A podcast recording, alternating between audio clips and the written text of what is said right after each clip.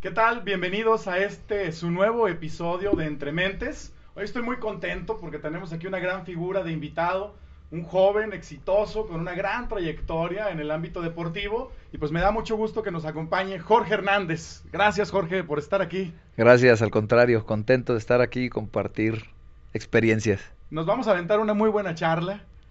Tengo todo el tiempo del mundo. Hombre, pues nosotros también encantados, pues hoy diviértanse, vamos a escuchar grandes anécdotas, seguramente tienes historias que nos van a sacar una sonrisa, que nos van a poner a pensar y que seguramente habrá muchos niños, muchas personas que se motiven con la historia de éxito. Así es de que bienvenido a Entre Mentes. Gracias, ojalá sirva de algo.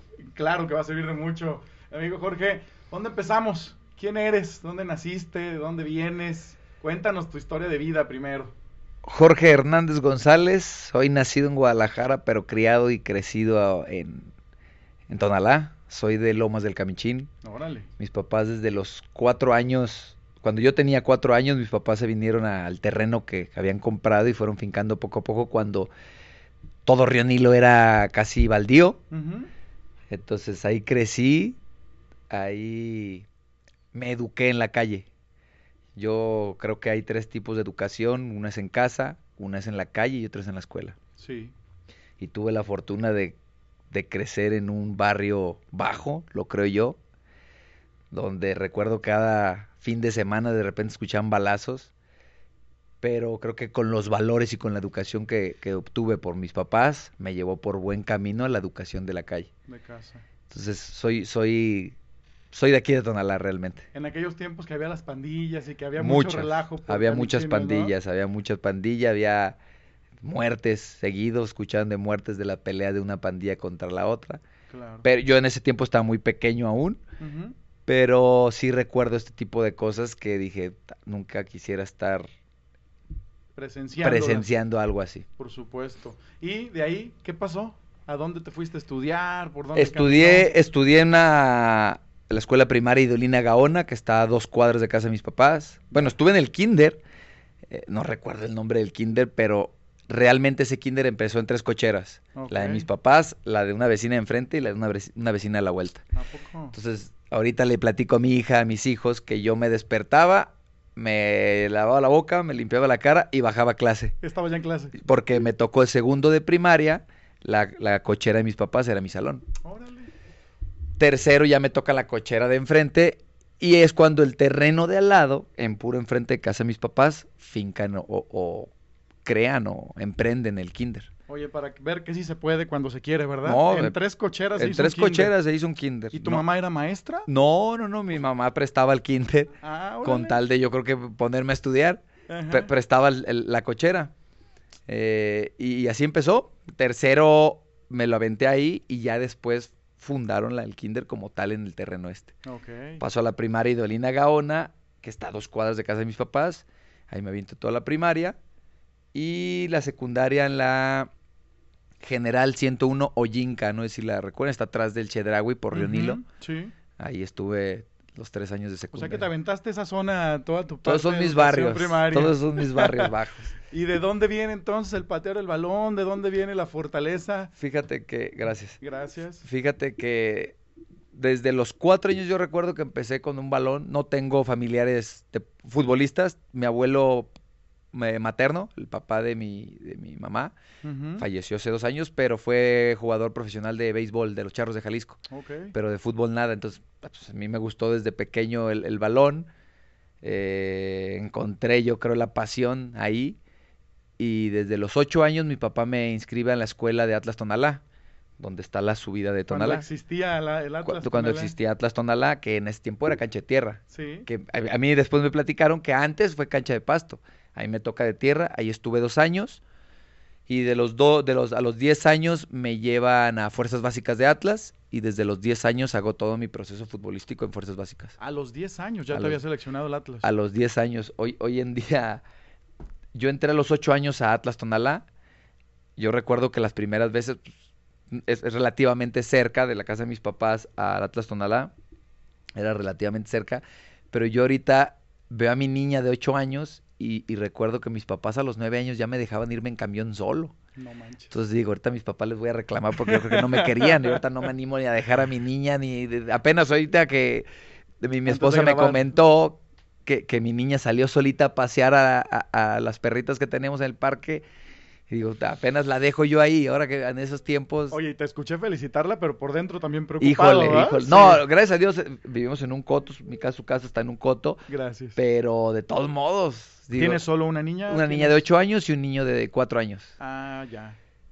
Pero sí, desde los 10 años ya empiezo fuerzas básicas, que me voy ya más retirado, allá para enfrente del Parque Montenegro. ¿Y te ibas ya solo en el A camión? los 10 años no. Mis papás al principio me llevaban mi papá o me llevaban mis hermanos. Ajá. Mi mamá me llevó en el camión y me dijo, mira, tomas este camión aquí, Ay, te bajas aquí, caminas acá, tomas otro, este otro camión, te bajas acá y cruzas. Y antes, no sé si recuerdan, el Parque Montenegro hay un puente peatonal. Antes no existía ese puente peatonal. ¿Tenías que cruzar? Era cruzárnosla. Y de, 11 de 10, 11 años No era cruzárnosla. Ay. O esperar el camioncito, que en Atlas es- eh, estaba un camioncito que era el banano, un camioncito amarillo, le ponían el banano, que salía desde, desde Atlas Chapalita, y iba, recorrer- iba recogiendo jugadores y nos llevaba a fuerzas básicas. Entonces, realmente desde los cuatro años empecé a patear un balón, pero a los 10 años, ya, a los 8 años ya entré en una escuela de fútbol y a los 10 empecé a fuerzas básicas. Ya, directo. Exacto. Oye, pero no creo que no, no te quisieran. Te quieren igual que como tú quieres a tu hija. Yo tengo una niña igual de, de 7, 8 años y también no la dejo salir a la tienda, no la dejo cruzar la calle. Creo que los tiempos han cambiado mucho. A eso iba. Antes la cultura, la educación, los valores. Estás hablando que hicieron un kinder en unas cocheras. Sí. Hoy ya no hay esa voluntad ni siquiera de barrer la calle, ¿no?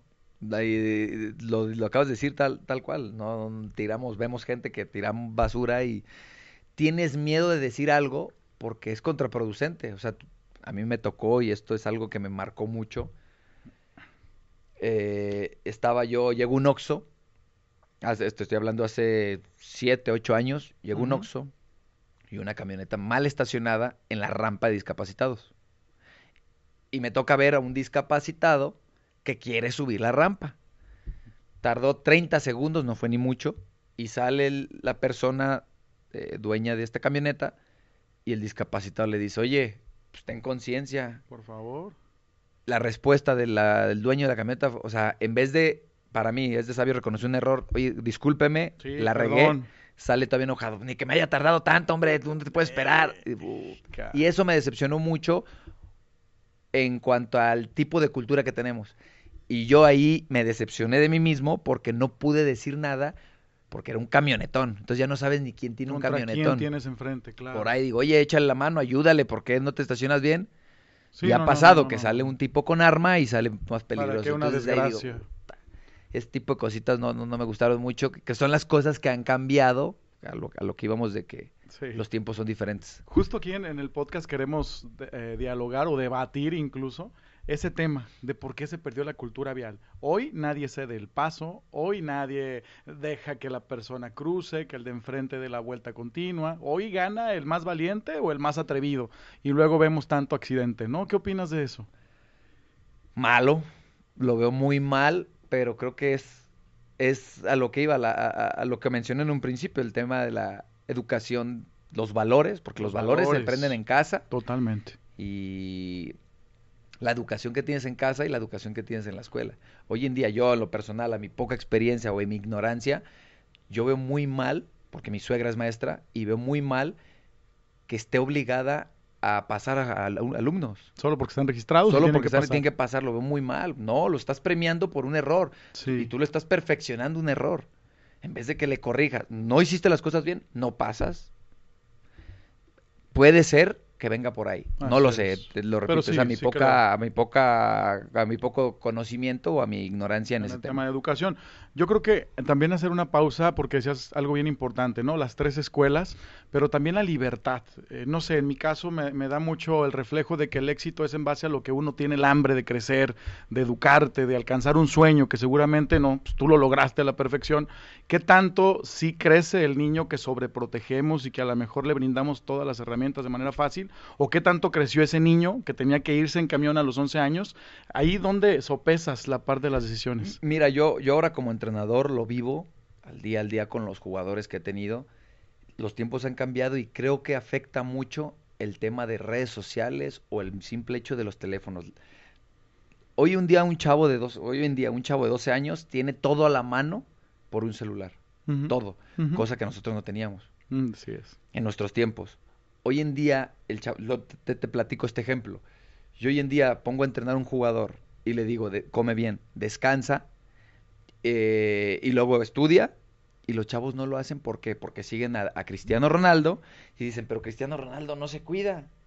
O sea, ven lo bueno. Si tú ves la- el- el- el Instagram Claro. de Cristiano Ronaldo, es de los jugadores más profesionales que hay, por eso es lo que es. Pero hoy en día a los jugadores se les hace muy fácil, "Ay, yo voy a ser como Cristiano Ronaldo, por el simple hecho de verlo acá. y no ven todo lo que pasa, El sacrificio el que sacrificio que tiene para llegar a donde está. Hoy lo ven muy fácil así. Entonces, creo yo, te digo, por la experiencia que tengo con los jugadores al día al día, esto afecta Está mucho. acabando las generaciones, Mucho, ¿no? mucho. Porque podrían ahí sacar sus dietas, sacar entrenamientos propios, o sea, podrían explotarlo. Y usarlo para bien. Claro. Pero no, va la mente ya es todo el día. Ahora, muchos, te estoy hablando de los futbolistas, pero muchos que no son deportistas, se la pasan así, con el Eh, celular. Con el celular. Es verdad. Y, y se pierde mucho tiempo, Y se van horas, ¿eh? horas al día. horas, Así es. Hoy en día les pongo el ejemplo a los jugadores. A ver, ¿qué quieres ser? ¿Jugador o quieres ser influencer? No, pues jugador. ¿Cuántas horas le dedicas al día al entrenamiento? Dos. Le digo, checa tu teléfono. En, en- en- en algunos teléfonos te aparece el tiempo que tienes en vista en redes sociales. Y checa tus redes sociales. ¿Cuánto le entregas? Seis horas. Ah, cabrón. Entonces, ¿qué quieres ser? ¿Jugador o influencer? No, pues jugador, pues vas mal. Vas por mal camino porque le dedicas seis horas a las redes sociales y dos horas a tu entrenamiento. Dime dónde está tu importancia, ¿no? Entonces creo que va mucho por ese lado. Qué buen punto, qué buen punto. Y, y das algo más, ¿no? El tema del sacrificio. ¿Qué tanto tiene que sacrificar? ¿Qué tanto sacrificó Jorge Hernández para poder a los 11 años entonces seguíamos con la historia de vida para empezar a dar esos pasos? ¿Y qué lo llevó a, a la adolescencia, no desviarse, no desvirtuarse y llegar a ser ese joven exitoso, ¿no? Yo, dos cosas. El tema de, de- de- No lo veo como un sacrificio, porque yo le llamo sacrificio hacer algo que no me gusta. O que tengo que hacer algo por algo que no me gusta. Yo lo llamé como un esfuerzo. Y tuve muchos esfuerzos muy fuertes. No estuve en la boda de mis hermanos. eh, no estuve en, en graduación de mi hermana por ser futbolista. Pero todo esto es gracias al fútbol. Yo gracias al fútbol tengo lo que tengo y en parte soy lo que soy por el fútbol. Pero por una educación de mis padres y pero principalmente por mí, por mi mentalidad. Sí. Y esta mentalidad me ayudó mucho a Chucho Ramírez.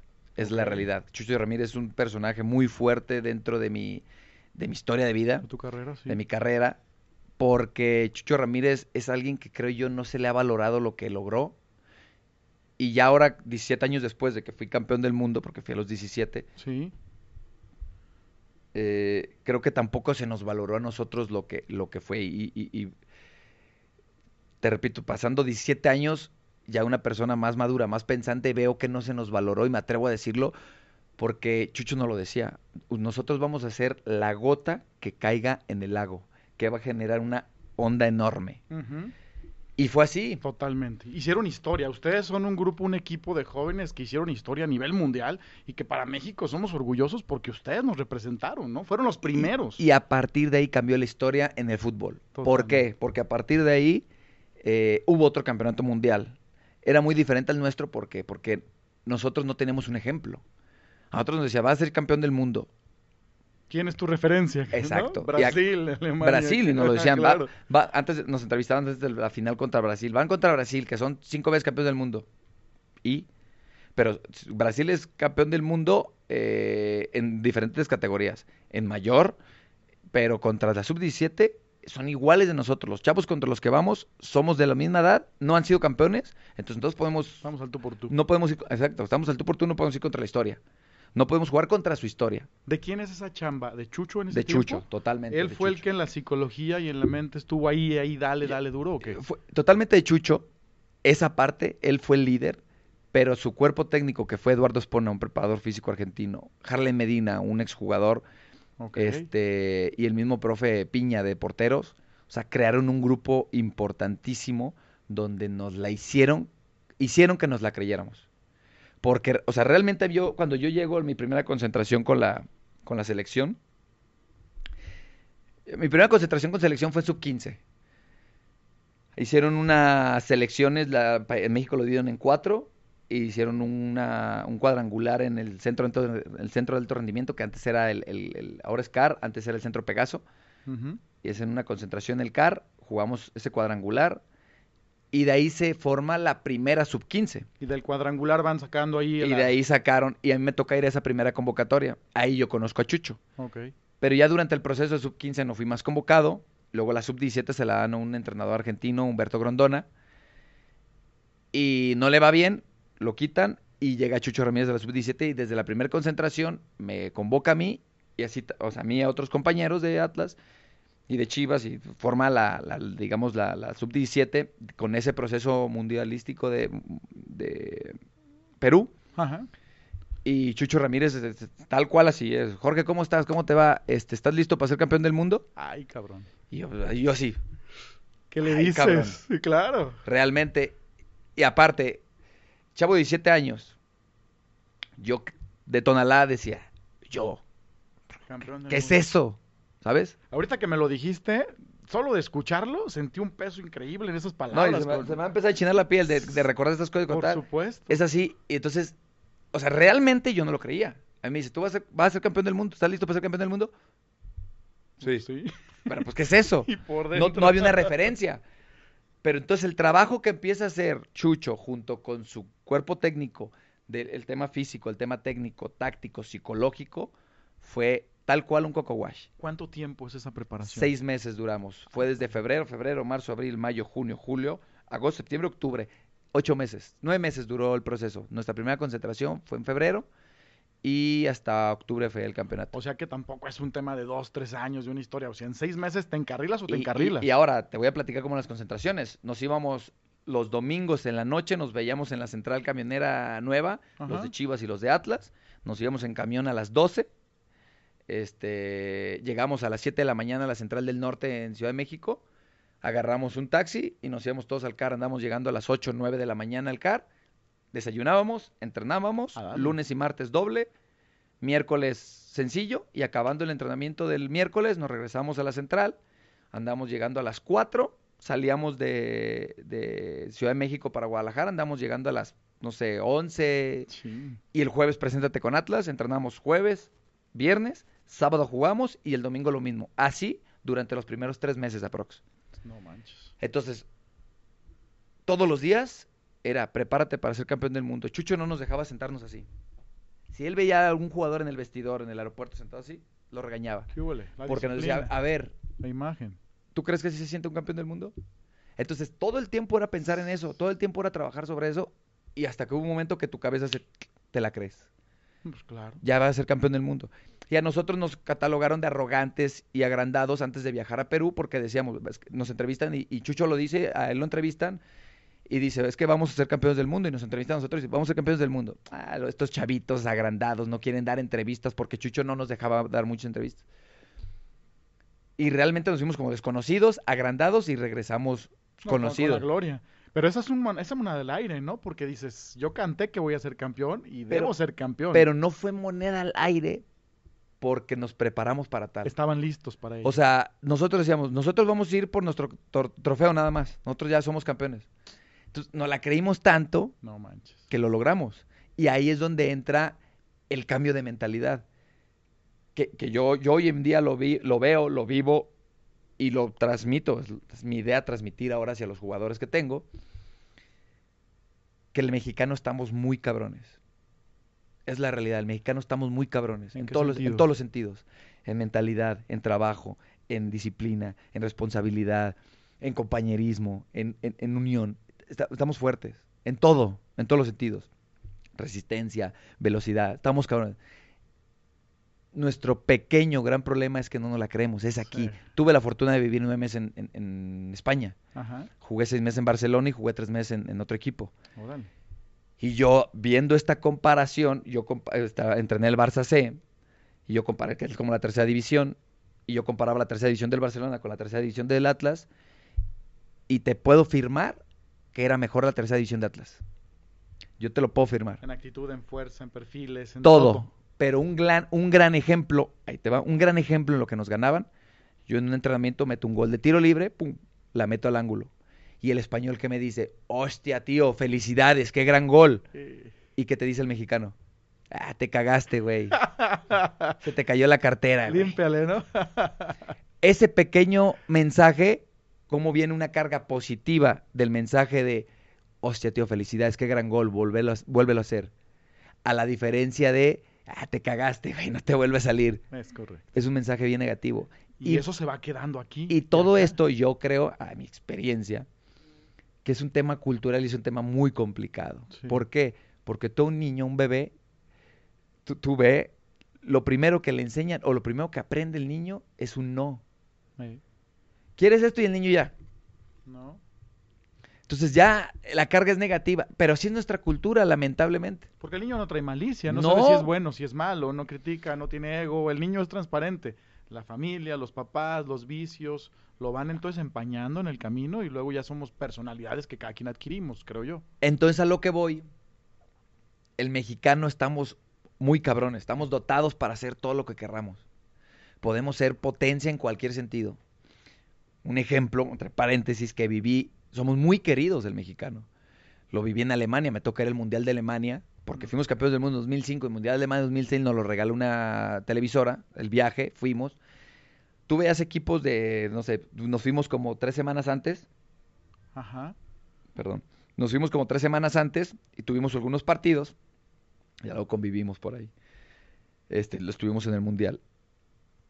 Te encontrabas en el FanFest y como íbamos uniformados, nos veían y ¡Eh, México! ¡México! Todo el mundo. El respaldo. Y tú veías a otro equipo de, no sé, Uruguay, de cualquier lado. y era, "Eh, sh". Ni foto, ni Pero nada. los mexicanos es México, México, ¿qué onda, güey? El chavo. Ey. Somos muy conocidos por eso. Estamos muy cabrones. Y lo reconoce el mundo. Lo reconoce el mundo. Pero en lo local pero nos nosotros falta, no. A nosotros mismos no. Entonces, yo creo que es, es chucho, por eso a, a lo que iba, Sí. No se le dio la importancia que tuvo, ni se nos dio la importancia que tuvimos, porque llegamos a hacer ese clic en la mentalidad. Hoy en día tú le preguntas a un niño de cuatro años y le preguntas que quiere ser futbolista, o un niño de cuatro y tú le preguntas, ¿quieres que está jugando fútbol? Y dices, ¿quieres ser futbolista? Sí, quiero ser futbolista. ¿Y qué quieres lograr? Ser campeón del mundo. Porque ya tiene un ejemplo de dos campeonatos del mundo. fue. Antes no. Entonces, todo esto creo que debería haber o debió de haber más apoyo hacia Chucho y hacia todos nosotros Para seguir con esa continuidad. porque ya habíamos logrado algo importante en base a un trabajo importante que se que, En que equipo, que en equipo que- construyeron. y es mucho más difícil con- construir algo en equipo. A esa pregunta iba y, y digo, no sé si se pueda tocar y responder, pero ¿por qué la selección mayor no? ¿Por qué no tiene o no presenta esa imagen, esa idea, esa visión o ambición? ¿Qué pasa? Mi teoría, ¿eh? No soy el dueño de la verdad, pero mi teoría es dos cosas. Uno, hay mucha presión, es muy diferente la presión que se maneja a 17 años a ya selección mayor. Y número dos, que nuestros directivos ponen en primer lugar el negocio antes que el fútbol. Sí. Siempre está por delante el negocio. ¿Por qué hay tantos partidos de la selección mexicana en Estados Unidos? Y no en México, ¿no? Sí, claro. Se cobran dólares. O, deja dólares. México, ¿por qué no te vas a Europa? Europa. ¿Por qué no vas a jugar a Argentina? Ajá. A un estadio en, la, en el Monumental o en el de Boca, donde la presión es otra y es. obtie- o- obtienes experiencia. ¿Por qué lo hacen en Estados Unidos? Sí, sí. 100% Porque es un de dineral. lo que meten, claro. En vez de procurar Todos los paisas se sienten orgullosos el día que vamos a jugar a México, ¿no? Ahí estamos y llenan el estadio y lo venden carísimo y los compran. Sí. Si vas a Argentina, ahí tú tienes que poner de, de dinero de la federación para que gaste el viaje, logística, ajá. viáticos, todo. Vas acá y te va a dar.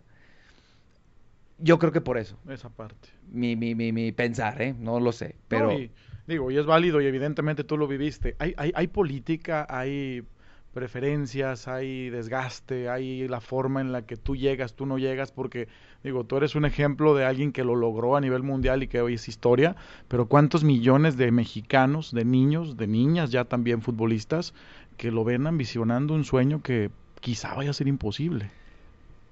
Para muchos es muy imposible, para otros es posible, pero todo depende de uno. A eso es lo que voy. Mm, Empieza de uno. Hay muchos factores que, que, que te pueden ayudar o perjudicar pero creo que principalmente va de uno. Y pero yo creo que estamos capaces para todo eso. Hacerlo. Lamentablemente. Porque a los 17 años tenías novia, andabas ahí coqueteando, no te distraías en nada, que bueno, o sea, realmente era puro fútbol, fútbol, fútbol. Así fue tu, tu y de prepa, vida. y prepa. Y aventaste la prepa también, la hiciste. No la terminé, o sea, estaba en la prepa y fue cuando yo me tuve que salir de la prepa. Ok. Otra cosa que nos pasa, malamente no tuve apoyo de la prepa. Y lo digo, no voy a mencionar nombres, pero lo voy a decir. El que en ese tiempo estaba de secretario general, Ajá. yo le pedí solo que me justificara faltas Nada más. para yo poder ir, porque yo faltaba mucho, ya iba muchas convocatorias a la selección, pues como te la platiqué, iba lunes, martes y miércoles, y aparte viajábamos mucho. Yo por el fútbol salí de, de- de- salí de mi, de mi, de mi ciudad, salí de mi país, salí del charco por, por el fútbol.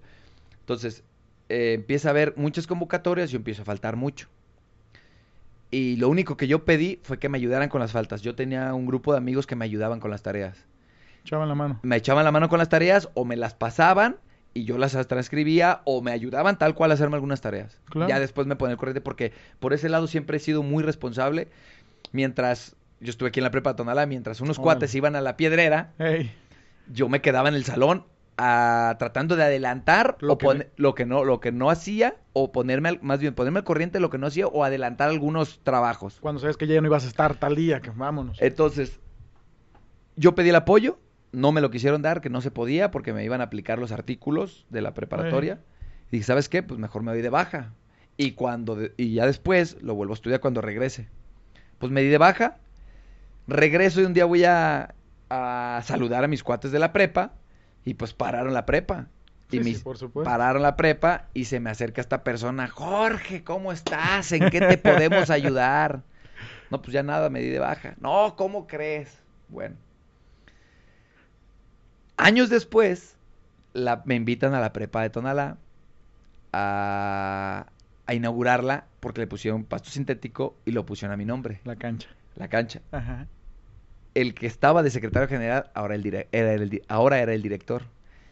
Entonces me hizo chistoso porque mi papá después me dice, ¿cómo dijiste eso? ¿Qué dijiste? Entro a la oficina. Jorge, ¿cómo estás? ¿Cómo te va? Espero, ¿te acuerdas de mí? Yo estaba en la prepa. Le digo, claro que me acuerdo de usted. Y se la cantaste. Pues si usted fue el que no me quiso ayudar, ¿cómo crees? Le digo, claro que sí, usted no me quiso ayudar con las faltas, me tuve que dar de baja. No, ¿cómo crees? Yo no pude, es que en ese momento era complicado. No. Y es a lo que voy. ¿Por qué no me ayudaron? Si iba a representar a mi país. En ese momento, 17 años, si yo tuviera la mentalidad ahorita, cuando tenía 17 años, yo le hubiera dicho eso. ¿Por qué no me quiere ayudar? Voy a esto así. voy, así. a, voy a esto, a representar a mi país, a jugar un, mundi- un, un mundial sub-17. Necesito que me ayude. Y sería, se lo exigiría. Necesito que me ayudes. Claro. En ese momento lo que dije, bueno, Pues gracias. soy chavo, era Exacto, puberto en ese claro. momento, no estaba desarrollado mentalmente bien, Pero él sí. Pero él sí. Digo, y por poner el ejemplo, no hablamos Sí. de la persona, pero ¿cuántos sí están desarrollados? ¿Cuántos están maduros y no lo hacen? Hoy mismo lo ves el ejemplo en el mismo deporte con el chavo este que patinador, que tuvo que comprar su propio- sus propios patines Eh. para irse, digo, el apoyo. Ahora acaba de pasar la selección de Tochito de femenil, que tuvieron que pagar sus propios vuelos. Así es. Digo, ¿por qué pasa eso aquí? ¿Por qué? Entonces, ay, son las cositas que a veces Ah. Este tipo de cosas nos frena como país. Sí. Con este tipo de cosas seríamos una potencia en cualquier sentido. Fútbol femenil, varonil, en, en patinaje, En el béisbol también béisbol, ya, en, lo claro. todo. Pero pues bueno, este tipo de cositas, a mi parecer, no soy el dueño No, de la no, no, verdad. no, pero también te poncha, ¿no? También te desinfla, porque ahí tú vas con ganas, quieres hacer algo y después hay algo que te atora, la piedrita, la piedrita. Hay quien se dedica y decide y lo lograste. ¿Cuántos por una menor que esa dicen, aquí llego? Sí, Prefiero trabajar, sí. o prefiero ya no estudiar, o prefiero esto. Por ejemplo, en ese momento, yo di- si hubiera estado, si yo me hubiera ido en depresión de que no me quisieran ayudar, a lo mejor ya me hubiera gustado ir al fútbol, porque yo realmente me, me decidí a ser futbolista a los 17 años, cuando empecé a conocer otros países, y cuando salí dije, ah, cabrón, el fútbol me da esto. Yo trabajé en las, las voy a mencionar, las carnes Navarrete, yo trabajé de garrotero, ganaba unos pesos, y, y ganaba unos pesos, y yo ya estaba en tercera división, y en tercera división me pagaban otros pesos, pero decía, a ver, estoy haciendo lo que me gusta, eh, y me pagan por esto, Pues quiero todo esto. le entro, claro. ¿no? Me pagan por esto, que me gusta, que amo, que me apasiona, pues quiero esto mejor. Entonces ahí fue cuando me decidí Con, a entrar de a, quién? a ser futbolista. ¿De manera profesional? Sí, porque yo desde los 10 años, o sea, me gustaba y me encantaba y disfrutaba porque era mi pasión. Pero cuando vi que me iban a pagar y podían pagarme muy bien por ser jugador, pues ¿qué más quiero? Dije. Y de aquí, de ahí, de ahí empecé ya todo mi proceso. Es que esa es la decisión. Yo siempre he dicho, eh, si pasa por tu mente, pasa por tu vida. Esa es mi frase. Sí. Pero digo, ¿cuántas personas logran identificar su pasión? De, ¿Hacia dónde está ese llamado? Cuando tú lo comparaste en unos pesos, pero ¿dónde la gente identifica que hay que sacrificar, que hay que dejar familia, que hay que dejar hijos, que hay que dejar papás? Muchas veces. Y vámonos a atorarle, ¿no? Estuviste fuera seguramente en momentos importantes, ya no decías. Sí. Sí, te decía, las bodas de mis hermanos, no, no estuve en la boda de mi, de mi, de mi hermano, yo estaba en ese tiempo en España. Me acuerdo que me desperté a las 7 de la mañana para ir a un teléfono y marcarle y felicitarlo. O sea, te, te- pierdes estas cosas, pero el fútbol te da otras que son Muy gratificante. muy Y gratificantes. son aparte nos diste a todo México, porque todo México, podemos ser América, Chivas, Atlas, pero cuando juega la selección, todos Sí, estamos alineados, todos estamos- ¿no? Y en esa yo lo recuerdo muy bien y estamos felices. No, pues Es un orgullo, felicidades y el orgullo también de tenerte aquí. Gracias. Oye, pues vamos a ponernos un poquito más chuscos. ¿Qué cosas pasan ahí en los vestidores? ¿Tienes alguna anécdota, algún compañero, algo que hayas vivido tú eh, que te recuerde ahí como una gran anécdota? Justo hoy platicaba con mis jugadores de, de que disfruten el vestidor, porque hoy como futbolista es lo que más extraño yo.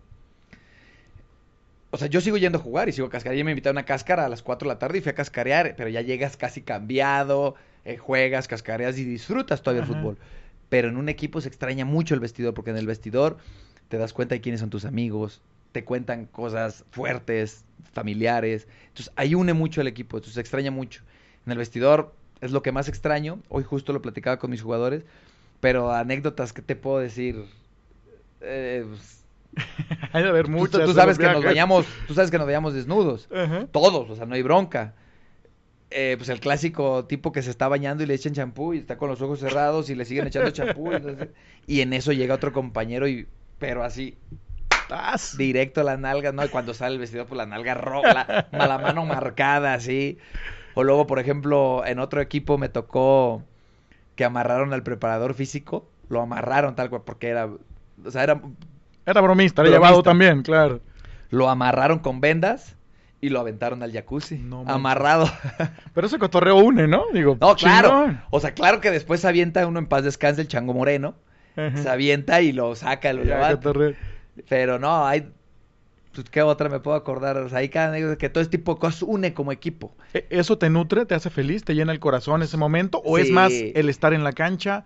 ¿Dónde es donde No, tú no, te... llena, te llena, te llena. Sí. Claro, claro que la satisfacción más grande te la da la cancha, Ok. Pero yo creo que para llegar a esas sati- satisfacciones tienes que tener este tipo de experiencias, porque hoy en día yo lo vivo como entrenador. Hoy en día lo más importante es el equipo. No, no, claro. Entonces tú tienes un equipo, así sea muy malo, físico, técnico, táctico, pero si tienes un equipo es lo que te saca avante de cualquier situación. Por supuesto. Entonces ese tipo de cositas te unen. Los, los- lo- la hora de los cumpleaños, ya sea en el vestidor o en los hoteles, son, son pesados. Sí. No, no, no te gusta tener un cumpleaños con concentración porque es el pastel, es una romper la nariz, que lo avientan ¡Sas! todos, es aventarle sal, salsa, jalapeños, todo lo que te encuentres en la mesa, aventárselo. No manches. Entonces, o sea, es la ropa sucia, es irte a bañar, Pero es el cotorreo. Es cotorreo, Y es eso pasa en de- todos los equipos. es parte de... No manches. Oye, y en la parte de, del crecimiento, digo, pues ya cuando estás ahí entre, entre toda la bola, seguramente el que mete gol, el que va por ahí caminando un poquito más alzado, ¿cómo lo bajan, no? ¿Cómo le dicen, ay, cabrón, aquí todos somos un equipo y, y alíñese a esta visión? Es, es o que- hay libertades, No, es que sabes que, por ejemplo, te voy a contar el ejemplo de Carlos Vela. que fue tu compañero, Fue mi ¿no? compañero. Claro. Carlos Vela, para mí, yo tuve dos compañeros, tuve la fortuna de jugar con dos jugadores fueras de serie. Fueras de serie. Que uno es Carlos Vela y otro es Luis Carrión, que no debutó. Llegamos juntos a Fuerzas Básicas. Jugadorazo. Pero no debutó. Eh, ¿Por qué son fuera de serie? Tú ves a Vela. Eso es Vela. Es un fuera de serie. Y muy cierto lo que él dice. A él no le gusta el fútbol. Te platico esta No anécdota muy buena. Mientras, antes de cada partido con Chucho Ramírez veíamos un- una película de motivación. Tipo El Milagro, Duelo de Titanes, Rudy, este, eh, Los Invencibles, películas de motivación, ¿no? Buena recomendación. Y después del partido veíamos cosas positivas de la película, como equipo, eh, cosas optimistas, cosas feas de la película que cambiaríamos, ¿no? Para más o menos fortalecer, eh, válgame la redundancia, fuerzas del equipo, a- Claro. a- a- algo que nos sirviera en el equipo. Y después de eso, hacíamos visualizaciones con Chucho.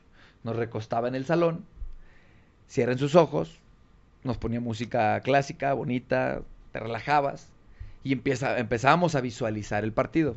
Ah, ya el partido. Sí, ya en la cancha. porque era un día antes del juego. Ajá. Visualízate cómo llegas al vestidor, cómo llegas al estadio, cómo te quieres sentir, cómo te estás poniendo los zapatos, tus vendas. Entonces empezamos a visualizar todo. Y visualízate cómo ganas cada jugada, cómo metes un gol, cómo vas a celebrar. Entonces visualizamos. Y ya media charla, allá atrás nomás escuchaba. Alguien se quedó dormido. ¿Quién güey. crees que era? ¿Qué? Vela. No, mames. Pero Vela, ¿qué le decías? Vela, al siguiente partido se burlaba tres y metía un gol al ángulo. Por eso te digo que es un fuera, fuera de de serie. Uno, en lo personal, que era un picapiedra, que tenía que correr, tenía que ser el mejor físicamente, técnicamente, tenía que entrenar, entrenar, entrenar para jugar. Vela si quería no entrenaba y era un crack. O sea que también hay dones, ¿no? Que Sí, Dios da y sí. dices, digo, ¿se forma o se trae? También hay dones, ¿verdad? Se trae, pero sí se forma. Sí. Pero Vela era un fuera de serie. Y, y esos tipos fueras de serie son, son, son otro rollo. Otro rollo. Pero o sea, esta es buena de Vela. Nosotros todos Oye, pero entonces Chucho que era, era psicólogo, estudió algo más Chucho allá. estudió la aplicación mental por parte de su esposa, en paz descanse, Lourdes de Champs, una actriz. Eh, hubo una persona que trae aplicación mental a México y esta persona fallece y se hace cargo su esposa, que es la señora Coco del Río. Y la esposa de Chucho, Lourdes, estudió aplicación mental. Lourdes invita a Chucho y Chucho nos invita a todos nosotros. Y vámonos. Y de ahí vino, era aplicación mental. La película del secreto Ajá. hoy es muy famosa. Sí. Pero en el En aquel 2005 tiempo, ¿no? la realidad es que no, Chucho no la puso y después del mundial yo llegué y la tuve que conseguir porque no había, la conseguí pirata, que ni siquiera terminaba la película y, y senté a toda mi familia, senté a la que ahora es mi esposa, que en este tiempo era mi novia, y senté a muy amigos muy cerca, le digo, quiero que vean esta película. Oye, ¿y no te pasaba que decían, bueno, a ti porque eres futbolista, yo que quiero ver eso? No, ¿sabes qué fue lo que me pasó? Que era, eso ya lo sabemos. Eh, Sí, ya lo sabemos, pero no lo aplicamos. porque yo creo en el secreto desde que tengo conciencia y desde la secundaria prepa igual, hasta decretaba, escribía. Yo digo, tengo una libreta mágica donde apunté a mis Como- 12, como 13 el- años. Como el Vision Board. Ajá. Y que la verdad, gracias a Dios, todo lo que ahí está escrito ha pasado. Falta un par de cositas, pero ya se están Falta el. Ferrari. Falta, Falta los el otros. Pero sí, creo que volviendo, regresando un poco al tema, o sea, Chucho fue una parte importante, pero sinceramente, si Chucho no se hubiera rodeado de ese cuerpo técnico, no se hubiera logrado. Porque físicamente estábamos, éramos unas fieras, éramos unos animales, unas máquinas, realmente. Nosotros no podemos tomar agua natural o agua de sabor así. Era cada comida un montón de polvos, proteína, creatina, carnitina, aminoácidos, todo. Y nos empezamos a inflar. Entonces, físicamente éramos unos animales. Estaban al 100. Tácticamente, con Harlan Medina, nos puso muy, Muy bien. Un ejemplo muy claro, rápido, resumido. De las primeras concentraciones jugamos contra Atlante, porque Atlante jugaba, entrenaba ahí en el CAR. Nos ganan como 10-1. Días antes de irnos a Perú, quedamos 1-0. Ah, cabrón. O sea, mejoramos el en todos cambio los se sentidos. notó. Pero, bueno, regresé un poco al tema, pero el Sí, tema de sí, los sí. fueras de serie sí los hay. Sí lo y, existe. y- y Vela es uno de ellos. Porque- oye, ahí voy a hacer una pregunta. ¿Tu corazoncito es rojinegro? Sí, sí, ¿O no? claro. 100%. No, yo soy rojinegro. Salí a los 8 años, llegué a una escuela de Atlas Tonalá y desde los 10 años me formaron. A los 19 debuto, a los 21 me voy. 11 años estuve en, en Fuerzas Básicas de Atlas, soy rojinegro. ¿Cómo negar la cruz? ¿no? No, ni cómo negar la cruz. Yo también soy rojinegro. Haces bien.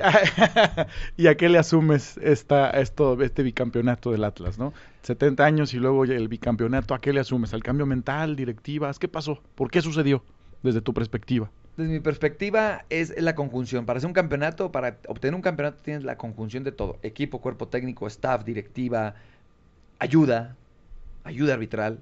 Sí, también. Entonces, creo que es todo. ¿Sí crees que también ahí influyó? Sí, claro, claro que sí. Me cuesta decirlo, pero claro que sí. No, y gracias que lo, lo abres a los micrófonos, pero creo que todo es parte, Ese es mi ¿no? pensar, ¿eh? Ese Sí, es sí, mi sí, pensar. Pero, por ejemplo, en el primer campeonato eh, contra cuartos de final contra Monterrey, hay un penal muy raro. Y luego alguna expulsión contra Dineno que no se le dio en la semifinal contra Pumas. Ya después la final, Atlas mostraba un buen fútbol, pero sí tuvo una ayuda en todos los sentidos. Al final, la segunda en ya todos, con o sea, a lo que voy También. desde la segunda, entonces, pero es un todo, o sea, no, no, no puedes, solo los jugadores no, solo el cuerpo técnico no, solo la directiva no, es todo. A la Y creo afición, la afición también cuenta, Sí. y creo que todo se conjugó para llegar al objetivo. ¿Cómo controlas la dimensión? Digo, yo voy al estadio muy seguido, pero ¿cómo controlas que 40, 50 mil personas estén aplaudiendo, te estén chiflando? ¿Los atiendes en tus oídos, en tu mente, estás en la cancha? No, en lo personal yo estaba en cancha. Sí Mm. te motiva. Te motiva. Sí te motiva a entrar a un estadio lleno y que te estén apoyando desde que sales del hotel. Ta. Ya vas con otra, con otra, con otra adrenalina. ya vas con un poder que a mí no me para nadie, cabrón. Ajá. Pero sí, sí, sí motiva muchísimo. Ya en la cancha, te concentras en la cancha y no escuchas. Yo, ¿eh? Hay otros jugadores que a mí me molesta que los jugadores volteen a las canchas y a las gradas y hagan esto. No, hijo, estás jugando. Claro. Ellos están jugando su papel, tú juega el tuyo. ¿Entre ustedes se escuchan? O sea, ¿se chiflan, se gritan? ¿Sí, se escucha? Sí, sí, sí. Muy poco, pero sí. Hay manera de, Sí, de- sí, de sí. comunicación. Sí te comunicas. Y sobre todo en el, en el, en el fútbol, en la cancha, te conoces ya. O sea, yo, yo a mi jugador ya sabía que yo al hacer esto, él se tenía que mover, vaya, tiene una pelota larga. Ajá. Yo al hacer esto, bótate. ¿Sabes? O sea, ya te vas conociendo como Ya jugador. traen sus atajos, ya saben sí, cómo. claro, que- porque hay veces que, pues, a ver, pica. O sea, tú gritas, pica, güey. Va a picar, el defensa se va a echar para atrás. También, Entonces ya era nada más, dale, cabrón. Pum, vámonos, pelota para allá. ya. Te vas conociendo. Hoy eres director técnico. Hoy soy director técnico. Órale, ¿de qué, dónde? ¿Dónde estás? Ahorita estoy en la segunda división de Tecos. Ah, qué chingón. Es el primer equipo de la, de la. ¿Y cómo ves a los chavos? ¿Cómo ves las nuevas generaciones? ¿Traen fuerza, traen power, traen ganas? Fíjate que yo llegué a este equipo, tengo seis semanas. Me toca, o sea, hablando directamente del equipo, un equipo muy sano. Muy, muy sano. Muy buenas personas. Ahora como entrenador yo busco eso, entonces me topo con un muy buen equipo. ¿De qué edades? ¿En qué edad tienes la oportunidad de ser profesional o en qué edad dices, ya se me fue el tren en el Lo fútbol"? profesional empieza desde tercera división y el menor ahorita es un 2005, si no mal recuerdo. Entonces es de 17 años. Se le llama profesional porque el chavo empieza a ganar dinero. En segunda división es desde 2000, del 90 y, perdón, 94, que es el mayor, hasta 98 y pueden jugar menores. Ok. Eh, Y- te preguntaba, la, la generación, ¿cómo la ves? Ah, y la generación en general la veo complicada. Por lo que comentábamos al principio, el tema del celular. Las distracciones, Es ¿no? muy difícil. Hoy en día, yo le- el otro lo preguntaba con el doctor, oye Doc, a ver, explícame algo. ¿Por qué un chavo de 17 años se desgarra? Porque hoy en día se desgarran de 17 años y desgarrarse es romperse el músculo. Ajá. ¿Por qué se desgarran de 17 años? Yo, gracias a Dios, tuve la fortuna de desgarrarme solo el gemelo, que fue mi lesión más fuerte, un gemelo, de segundo grado, a los 27 años. Que dijiste, bueno, ya, ya, ya. ya Pero hoy a los 17 años se desgarran. Y me dice el doc, la alimentación. Y yo le sumo el descanso. En vez de descansar, están Están aquí. ahí, dos, tres de la mañana, claro, Y un futbolista es una persona de alto rendimiento. totalmente. Tienes que cuidarte. O sea, un futbolista no nomás es futbolista cuando entrena. Un futbolista es eh, cuando entrena y le llaman el entrenamiento invisible, que es después de, de- de entrenar, una buena alimentación, una buena ingesta de carbohidratos, ingesta de carbohidratos, este, un buen descanso. Es parte del entrenamiento del futbolista. Hoy tú le enseñas a, a tu equipo esa parte. Me Hoy- llamó mucho la- desde el sentarse, ¿no? Me decías, oye, que no se sienten así, ¿no? Sí, Desde ahí. ese tipo de cositas. ¿Por qué? Porque es cierto, quieres ser jugador profesional, compórtate como jugador profesional. ¿Quieres ser arquitecto? Compórtate como arquitecto. Eso lo, yo todo lo traslado o desde, el, desde el ejemplo del futbolista, porque yo, mi vida es el fútbol y crecí con el fútbol y, y- y- y soy experto en eso. Así es. Soy experto. No sé todo, pero soy experto en eso. Entonces, todo lo traslado desde un grupo, la manera de un grupo, cómo se maneja, el cómo hablar, todo viene del fútbol. Me decías que también traes ahí el toque de familiar musical. También, también. ¿Qué haces en la música? Mi papá fue músico, es músico, mi papá es músico. Este, y, como ensayaban su grupo versátil, como Ajá. ensayaban en la casa, ahí tenían los instrumentos. Entonces yo me metí y aprendí casi casi de ver a mi papá y de empezar a escuchar y a tocar. No fui bueno, porque de hecho en la prepa me invitaron a un grupo. Ey, de rock, de en ese rock, entre los cuates se hacen, ya sabes. Y hablé con mis papás y me dicen, a ver, espérate, fútbol, escuela y música, no, No se puede. decídete. Y sí, realmente, y sí tenía muchas ganas, pero dije, no, es cierto, no voy a poder, cabrón. Porque yo era, entrenaba las mañanas, o sea, me levantaba a las seis y media de la mañana, agarraba el camión, vámonos, entrenaba a las ocho, de ocho a diez, acababa el entrenamiento, me regresaba en friega, a las dos estaba en casa, me bañaba, este, y vámonos a la escuela que entraba a la una. Y la, y la tarea, ¿qué hora? En la tarde. Y el ¿Y rock. todavía querías pegarle a la No, está ¿Y, difícil. y qué tocabas? La batería. Tu instrumento, la batería. La batería. Armónico, ritmo, se La- te el teclado lo, lo, lo medio lo toqué también un poco, Ajá. pero la realidad es que ya no, ya tan, no sé, ni apenas me sé el do, re, mi, fa, sol, así nada más. Y, y la batería sí un poquito, eh, antes era más coordinada, el otro día que fui a casa de mis papás la toqué y dije, no, ¿qué me pasó? ya se, se se anuló el sí, recuerdo. cabrón. no, no lo aprendí bien. Ajá. Bien dicen, lo que bien se aprende nunca se olvida y no lo aprendí bien. Pero bueno, también te, te diste cuenta que tenías esa otra habilidad, No. porque la música y el ritmo y, y el instrumento en particular, la batería, es muy distinto y muy diferente a cualquier otro, ¿no? Mm. Y me gusta mucho, muy- me gusta mucho la música. Todo el tiempo estoy con música. Yo digo, un vestidor sin música no es vestidor. Entonces todo el tiempo tiene que haber música. ahí les tienes su bocina, ahí les tienes todo. Los chavos tienen que poner. ¿eh? Yo en mi vestidor de, de cuerpo técnico siempre hay música.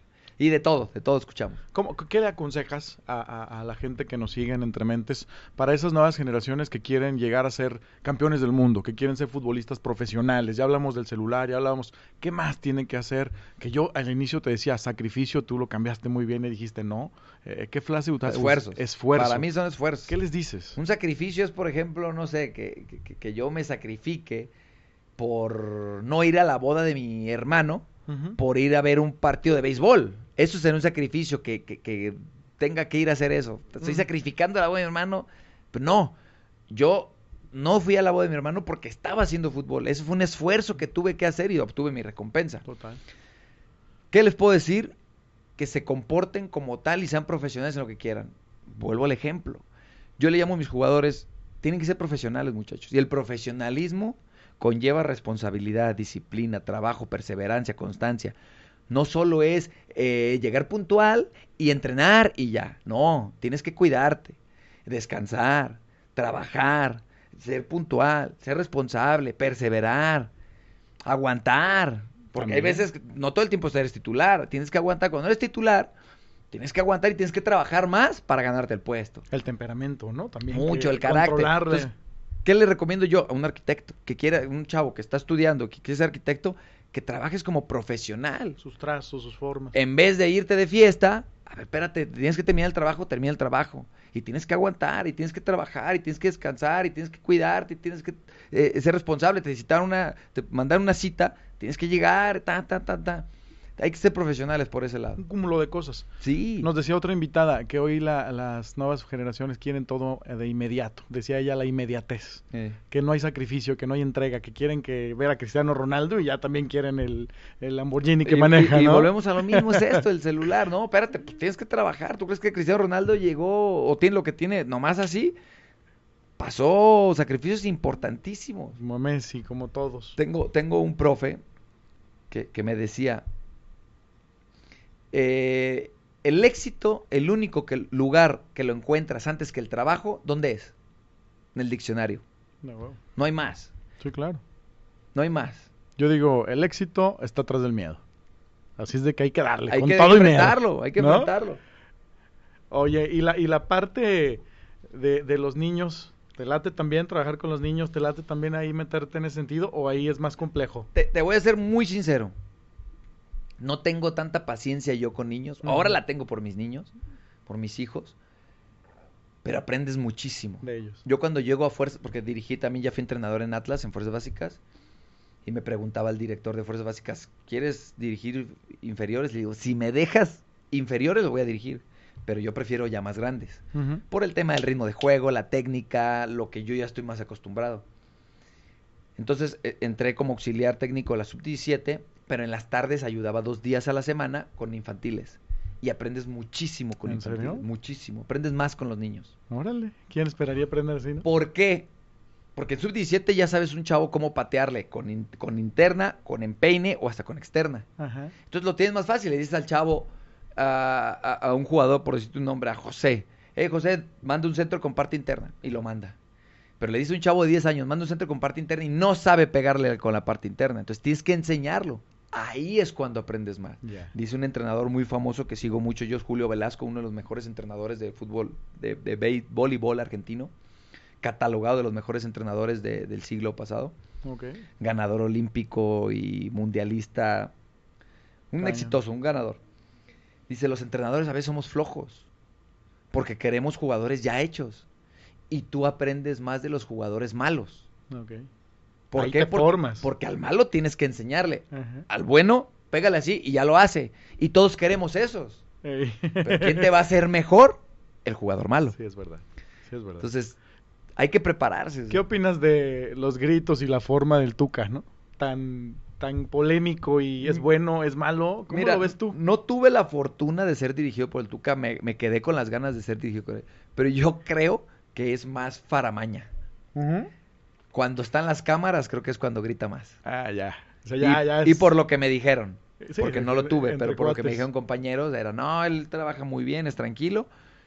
De repente sí es gritón, pero cuando hay cámaras grita el doble. Ah. Entonces, más que nada... Es su personaje. Es su personaje, Que se exacto. Es como su personaje. Ah, ya, toma. ¿Qué, qué sigue? ¿Qué sigue para, para Jorge Hernández? ¿Dónde, ¿Dónde se ve? Ahora yo te decía la frase, pero ahora digo, ¿qué está pasando hoy por la mente de Jorge Hernández eh, que llegará mañana a su vida? Eh, hoy en día, mi objetivo a corto plazo, y lo pienso todos los días, es calificar con el equipo de Tecos, porque tienen cuatro años sin calificar, entonces es mi objetivo personal, mi, mi objetivo grupal. A mediano plazo me veo dirigiendo en primera división y a largo plazo me veo dirigiendo en selección. Qué chingón. Muy bien definidas tus metas. Sí, me, me encanta. Como Yo, debe yo ser. siempre supe que iba a estar ligado al fútbol. Ajá. Cuando me retiro, empiezo a estudiar el curso de entrenador y me entró otra vez la pasión ahí por el ser entrenador. ¿Hay una escuela para ser entrenador? Sí, ¿Hay, sí, un curso? hay un ¿O curso es- por parte de la federación, se llama ENDIT. O sea, no solo es que hayas sido un jugador exitoso, No. tienes que prepararte. No, ¿Cómo no, está y, eso? Y, y malamente, fíjate, cuando eres jugador dices, yo todo lo sé. Ajá. Pero vas a la escuela y te dan clases de psicología, de medicina, del deporte, psicología del deporte, planeación del entrenamiento, metodología de entrenamiento. Entonces aprendes cosas que dices, "Ay, yo todo lo sé, pero ya cuando vas ahí dices, ay cabrón, Ah, no todo lo sé. Me- y pasa en todos los sentidos, no en todos los hábitos. El arquitecto, yo todo lo sé, pero tienes que ir actualizándote. Y hoy en día el fútbol crece, pero cada día. Entonces tienes que ir actualizando, tienes que estar viendo partidos. A mí me gusta ver muchos partidos europeos. Este, diferentes tipos de sistemas, metodologías, ideas, filosofías sobre el fútbol, porque No todo el tiempo estoy diciendo. El tema del ENDID es una escuela, eh, se llama ENDID, Escuela de de Escuela Nacional de Directores Técnicos, es por parte de la Federación. Hay varios campus, aquí hay un campus en, en Guadalajara, eh, y dura dos años para ser entrenador, y ya, ya es catalogado como una carrera, como quien dice. ¿Dura, ¿Dura cuánto tiempo? Dos años. Dos años, Dos perdón. años. Ok, no manches. Sí, entonces ya, en cuanto yo dejo de jugar, yo, me retiro a los 29 años. En cuanto dejé de jugar, me puse a estudiarlo y me gustó. Tuve la oportunidad de irme a otros equipos, pero la realidad es que ya no me convencieron. Eh, hablé con mi esposa, me dice, pues, ella como que no estaba, estaba media renuente a que yo dejara de jugar. Y dije, ¿sabes qué? Ya voy a dejar de jugar. Pues creo que puedes seguir jugando, pero te apoyamos.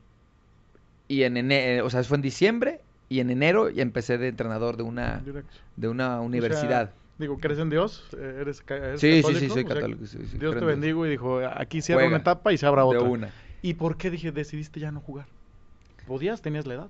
Sí, gracias, nunca tuve lesiones fuertes. La única, te digo, que fue un desgarro, pero fue de un mes. Bueno, Eh, varias cositas dentro de los manejos del fútbol fueron los que no me gustaron. ya. Tuve la oportunidad, por ejemplo, de irme a, a dos equipos en primera A, que en ese, bueno, que en ese tiempo era Liga de Ascenso, ahora es Liga de Expansión, pero era muy poca lana. Y mi esposa estaba embarazada de mi segundo niño, entonces era mudanza, buscar hospital, buscar casa, eh, mi niña ya estaba en preescolar, buscar preescolar, ya dije no, no, ya no estoy para estos trotes, por el tipo de manejos de que me ofrecían muy poca lana y porque ya me habían aplicado dos, tres cositas que, Que no me gustó. tienen. Ejemplo, Ajá. lo puedo decir, no voy a decir fuerte, pero me llegaron a falsificar la firma de un contrato No manches. en un equipo, me llegaron a quitar tres quincenas, a quitar literal, porque en el contrato decía que se me pagaba hasta junio y me pagaron la segunda quincena nada más de mayo. O sea, la primera quincena de mayo. Ya mañitas que ahí tenían y... Y es, y es, muy, es muy normal este tipo de cosas, ¿eh? Pero cuando tenía 19 años, 20 años, 21 años, todavía a los 24 años lo aguantaba, pero ya cuando tenía 29 años dije, no, ya, ya no, no me... O sea, que dijiste, también hay dignidad, ¿no? Sí, claro. tengo carrera, tengo futuro y, puedo hacerla por otra vía. Y siempre he dicho, tengo dos manos y no es en el fútbol, hago, voy a, algo voy a hacer pero sí creo que siempre voy a estar ligado al fútbol. Porque hay otros que, ¿qué opinas de los que ya jugaron en Europa, en México y luego ya están ahí de nuevo de regreso, ya en equipos mucho inferiores a donde estuvieron, ¿no? ¿Por qué no se retiran cuando están en la cima? ¿Será lana? ¿Será gusto? ¿Será pasión? No, no, te, tengo, no te tengo respuesta porque sí, tuve un compañero que me decía que a él le costó mucho su retiro. Cuando se retira lloraba. Cuando se retiró lloraba. que estuvo una semana llorando. Entonces, ¿por qué te retiraste, güey? ¿Sabes? Y a mí no. A mí no me costó. Cuando decidí eso, va, y me puse a estudiarlo, terminé. Y luego, luego empecé a dirigir y me gustó. Creo yo, creo yo, es mi pensar. Yo siempre, como te lo dije, soy una persona muy responsable, muy dedicada. Entonces, creo que esos 10 años que jugué profesional, fui muy dedicado. Entregaste todo. Entregué todo. Y no me costó. Entonces, ahora trato de disfrutar muchísimo el vestidor, la cancha, el cuerpo técnico, los jugadores. Sigues en tu pasión desde otro, desde otro enfoque. Desde otro enfoque. Y, y, y, lo sigo amando como lo empecé desde el primer día que encontré la pasión cuando pateé un balón. Qué chingón. Qué chingón historia de vida, hombre. Gracias, Jorge, por, por compartirnoslas, gracias por, por estar aquí. Digo, yo creo que tenemos horas para poder platicar. No me quiero ir sin decirte hasta dónde llegaste en el fútbol, hasta dónde fuiste, a qué países visitaste, dónde jugaste, o sea, hasta dónde te, te imaginaste que de estar aquí en Lomos del Camichín, en nuestro Tonalá que queremos tanto, para que los demás que nos están viendo digan, Jorge llegó a dónde por el fútbol. Pues conocí, para empezar, mi primer país fue Estados Unidos, conocí Centroamérica, conocí Centroamérica, Sudamérica, conocí Europa. Eh, cuando yo conozco, cuando salgo por primera vez a Austin, Texas, y vi el tipo de carreteras, dije, o sea, estamos, estoy, estoy, en otro lado, quiero, te quiero esto. El mismo ejemplo de lo de trabajo aquí, me pagan tanto, y trabajo acá y me pagan tanto, no trabajo, juego y me pagan por esto, quiero esto. Y gracias a Dios por el fútbol me dio todo eso. Eh, Amigos, relaciones, seguramente has de haber construido por todo el mundo, por todos los equipos. Tengo, tengo amistades que aún hablo con gente de España. Ajá. Hablo con un amigo, uno que vive en Finlandia. O sea, amistades por todos lados gracias al fútbol. por eso soy muy agradecido con el fútbol, por eso quiero seguir dando el fútbol ahora lo que él me dio, ahora se lo quiero dar y transmitir a mis jugadores. Agradecido con la vida, con, Dios. Con el fútbol, con, Dios, porque sí, a mí el fútbol no lo sé, pero a lo mejor si no hubiera jugado fútbol... ¿Qué hubiera eh, sido si no hubiera sido futbolista? Fíjate, por la colonia donde estuve, era muy peligrosa y tuve amigos peligrosos. Entonces no sé dónde pude haber estado. Ya. Lo que sí, yo quería estudiar piloto aviador. A mí me gustaba mucho eso. El tema de aviación, de, de, de, de hacerme cargo de un una, una, máquina tan enorme. Pero nunca hubiera podido haber estudiado el piloto aviador y ser futbolista. Muy, muy complicado. ¿Estás de acuerdo que si a un niño le das un balón, un instrumento, le enseñas un arte, lo alejas de esos amigos malos, ¿no? Y le abres una nueva. Totalmente, totalmente. Y desde mi perspectiva, el fútbol me alejó de todo eso. Por eso soy muy agradecido. Y trato de, de dar un poco de lo que me dio regálanos tus redes sociales para que puedan conocerte y a seguirte más. Digo, ya todos las han de tener, pero por favor a nuestras cámaras.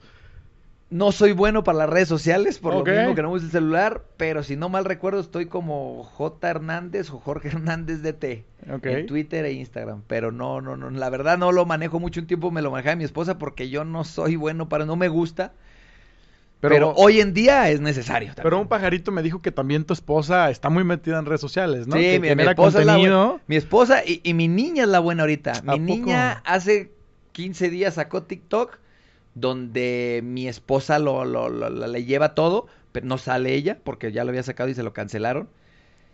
Pero hoy en día tiene más de 18 mil seguidores. Y, se me hace muy chistoso, te lo platicaba antes de entrar aquí que es muy de artes, es muy creativa. Ajá. Y su TikTok es de patos. Hace patitos un tiempo que, fíjate, un tiempo que le castigué su iPad. creó unos patitos de dibujos y les empezó a hacer ropita.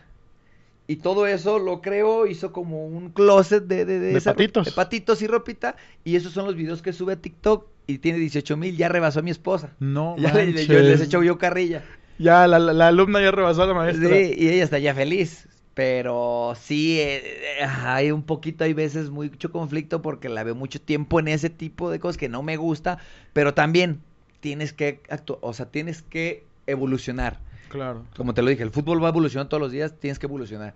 Hoy en día es necesario algo así para los niños, porque si le sacas provecho, te, te ayuda muchísimo. Oye, ahora hay quien, digo, tiene sueldos muy grandes por estar en TikTok, ¿no? Por estar en redes sociales y si a eso le sacan provecho, pues encantado. Si Qué lo- bueno. Si lo oyes para bien. Creo que Pero todos sí, los excesos son malos, ¿no? todo Habría nada es malo, más es que correcto, definir. Es correcto. que Estoy definir totalmente de acuerdo contigo. Pues, mi esposa es mucho mejor en ese tipo de redes y mi niña ahorita está metida en eso porque le sigue la... Pues le vamos a augurar éxito porque tiene un buen ejemplo. Seguramente que va a llegar lejos primero por tu esposa, por ti. Dios. Jorge, pues muchas gracias. Algo con lo que quieras cerrar, algo que le quieras decir directamente a, a tu cámara para toda nuestra gente que nos ve. Gra- gracias por la invitación. Soy abierto a, a- a otra plática porque nos, Por supuesto, un poco, pero podemos alargar. Pero sí que se decidan, que encuentren su pasión. Yo creo que es algo muy importante, que sobre todo el mensaje que va para la gente aquí de Tonalá. Yo soy de aquí, yo vengo de lo más bajo y no he logrado nada. Simplemente son experiencias que he ganado, pero pueden lograr lo que se propongan si encuentran su pasión y si son profesionales en lo que hacen. Gracias. Gracias a ustedes. Pues con esto cerramos y debo decirles que me siento muy contento de tener aquí a Jorge Hernández porque fue una charla enriquecedora, fue una gran historia de vida, pero de veras quien no ha tenido la oportunidad y que hoy lo tenemos aquí, se siente la buena vibra, se siente las ganas de, de compartir la naturalidad de una persona que fue muy exitosa y que hoy está aquí sentado con nosotros compartiendo. Eh, gracias por aceptar la invitación, mi Jorge, y pues aquí es tu casa. Gracias. Aquí estaremos otra vez cuando gusten. Seguro te vamos a invitar nuevamente. Pues sigan por favor los eh, siguientes episodios de Entre Mentes y pues con este nos despedimos. Gracias.